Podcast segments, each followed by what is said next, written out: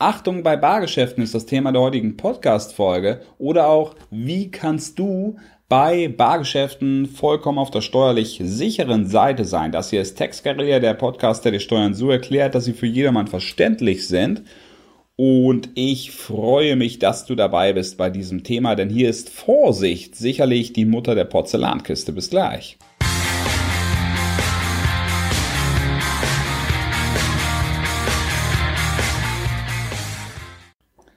Herzlich willkommen, schön, dass du da bist. Ich habe gerade ein Facebook-Video gemacht, gleiches Thema und habe mir dann gedacht, ey, das ist so wichtig, das ist so entscheidend, dass man da von vornherein dieses Thema im Auge hat und deswegen mache ich da jetzt nochmal eine Podcast-Folge von. Wenn euch das Video interessiert, also mit meinem Gesicht zu ähm, einem, einem ähnlichen Thema, aber auch viele andere Videos natürlich, dann schaut euch die Seite Text Guerilla an und ich freue mich natürlich auch über Likes, Kommentare und Anregungen an dieser Stelle. Also die erste Frage ist, was ist denn überhaupt das Problem der Zahlung mit Bargeld? Wir beschäftigen uns hier natürlich mit dem Thema gegenüber dem Finanzamt, weil ich möchte nicht in folgende Kerbe reinschlagen, wo es halt um Verschwörungstheorien gehen, wo, geht, wo es darum geht, ähm, sämtliches Bargeld von der Welt zu verbannen, damit der Mensch gläsern ist und alle seine Tätigkeiten nachge nachvollzogen werden können. Das ist, ist ein ganz anderes Thema, da hat jeder seine eigene Meinung zu, aber das hier ist kein Steuerthema. Insgesamt ergänzt sich das möglicherweise ein bisschen. Deswegen, ähm, ich ähm, freue mich einfach, dass ich hier dem Ganzen einen steuerlichen Stempel aufdrücken kann, dann kannst du das selber für dich ja deine Meinung noch mal ein bisschen zusammensetzen und dazu festigen. Ich unterscheide jetzt mal aus steuerlicher Sicht die folgenden Möglichkeiten. Entweder du zahlst alles bar und nimmst doch alles bar ein oder aber du machst alles über ein Bankkonto. Bankkonto gibt dem Finanzamt bei einer Prüfung folgende Sicherheit. Von vorne bis nach hinten ist alles dokumentiert, alles ist in sich schlüssig. Man sieht, weil die Bank es ja nachrechnet, was geht auf dieses Konto ein und was geht nicht auf dieses Konto ein. Bei vollkommenem Barverkehr ist das Ganze sehr, sehr unsicher, weil man kann überhaupt nicht nachvollziehen, was bekommst du von deinen Kunden und was bezahlst du an deine Dienstleister. Du kannst eine Kasse führen, aber eine Kasse, die erstellst du selbst. Es ist nicht die Bank, die dir diese, diese Kasse aufzeichnet. Eine Kasse, die kann natürlich, wenn sie von dir selbst geführt wird, ähm, Rechenfehler enthalten. Oder sie kann eben auch mutwillig falsch geführt werden. Es kann immer mal sein, das ähm, kommt öfters bei Betriebsprüfungen tatsächlich vor, oder das kann auch vorkommen, wenn ein Steuerberater einen Abschluss für jemanden macht, dass die errechnete Kasse eines, ähm, eines, eines Händlers oder wie auch immer zwischendurch mal ins Minus rutscht.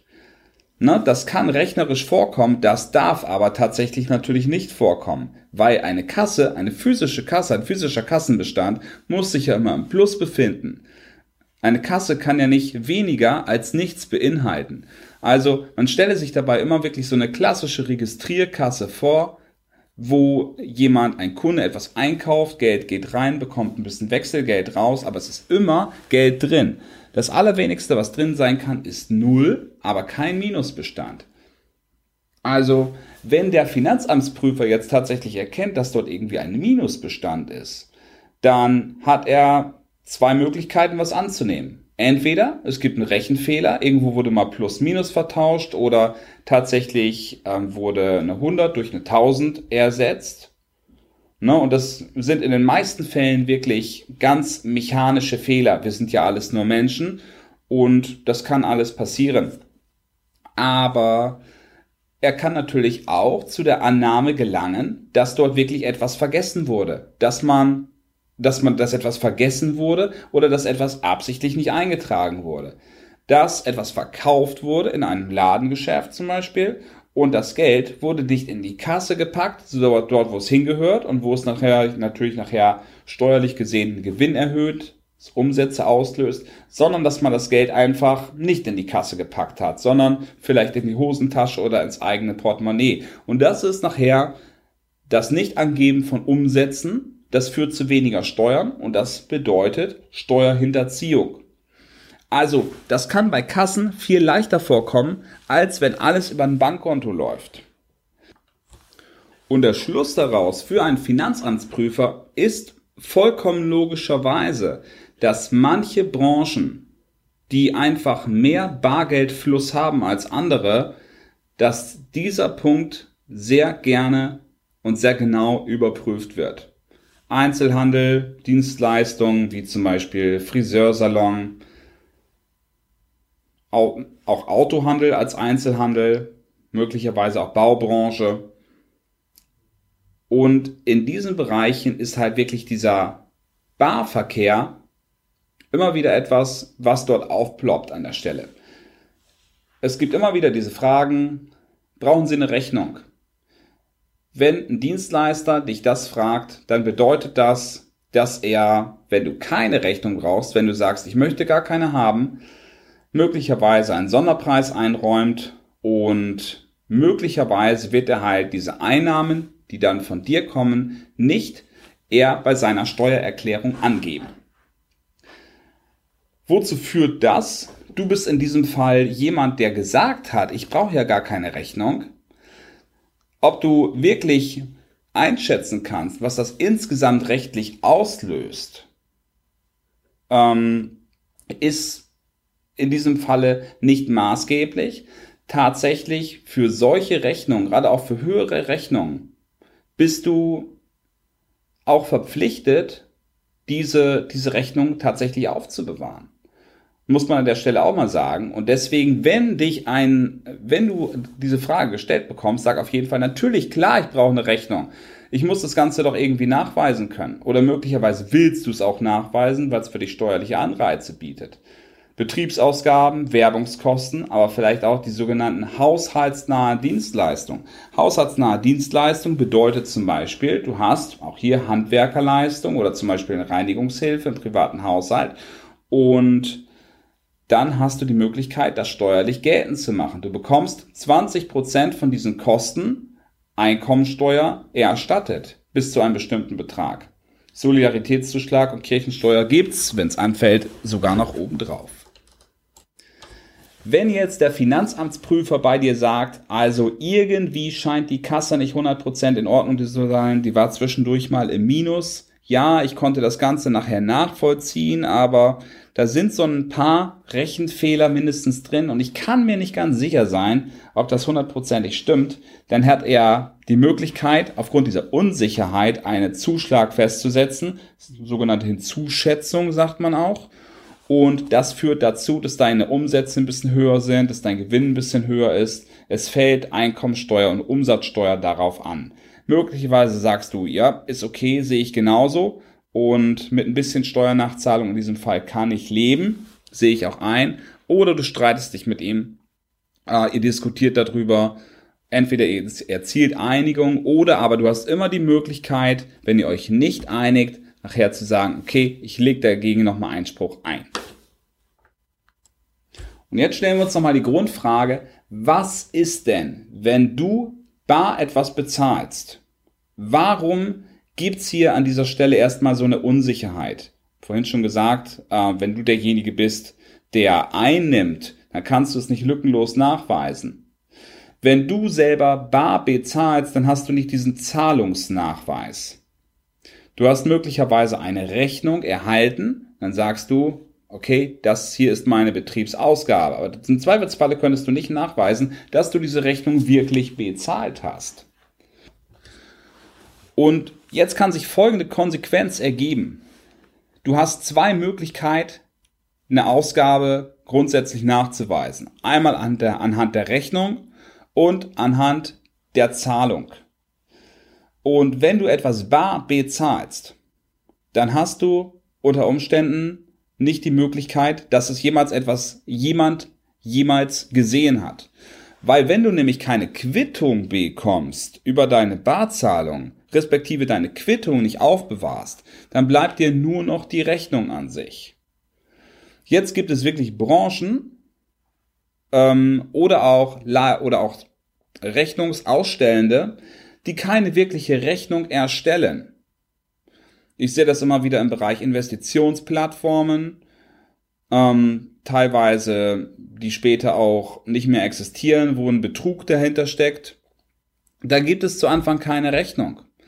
Oder aber es sind ganz seriöse Plattformen oder Unternehmen, die sitzen aber nicht in Deutschland, die sitzen nicht in der EU, die sitzen vielleicht in Hongkong. Dort gibt es nachher einfach ein, ähm, eine, eine Kaufbestätigung, also Order Confirmation oder äh, vielleicht auch ein Lieferschein, aber es gibt nachher keine wirkliche, keine wirkliche Rechnung, keine Invoice, die ausgestellt wird. Also, was hast du? Du hast keine Rechnung und du hast keinen Nachweis, dass etwas gezahlt wird, möglicherweise. Ne? Das mit Hongkong, das war jetzt nur ein Beispiel, das passt mit der Barzahlung nachher nicht mehr so ganz zusammen in den meisten Fällen. Aber möglicherweise kaufst du etwas von privat, du kaufst beispielsweise ein Auto was du später betrieblich nutzen möchtest. Und du bezahlst das Geld in privat, aber derjenige stellt dir keine Rechnung aus, möglicherweise weil er es vergisst, eben weil er auch privater ist und weil du es auch nicht anforderst. Wie willst du denn nachher nachweisen, dass du dieses Auto gekauft hast und wie viel du dafür bezahlt hast? Klar, Kauf kannst du mal nachweisen durch Kfz-Schein oder ähnliches, aber wie viel Geld hast du dafür bezahlt? Du sagst vielleicht, okay, ich war vorher bei der Bank und habe 10.000 Euro geholt, das habe ich dafür genutzt. Aber ist das ein Beweis? Nein, ist es nicht. Es ist nicht lückenlos. Deswegen hol dir diesen, hol dir einmal diesen Nachweis der Zahlung in Form einer Quittung, aber auch immer eine Rechnung. Es ist eine doppelte Bestätigung für dich. Und gerade wenn du im Bereich Bargeld unterwegs bist, achte auf die Rechnung. Wenn du keine Quittung hast, achte doppelt auf die Rechnung.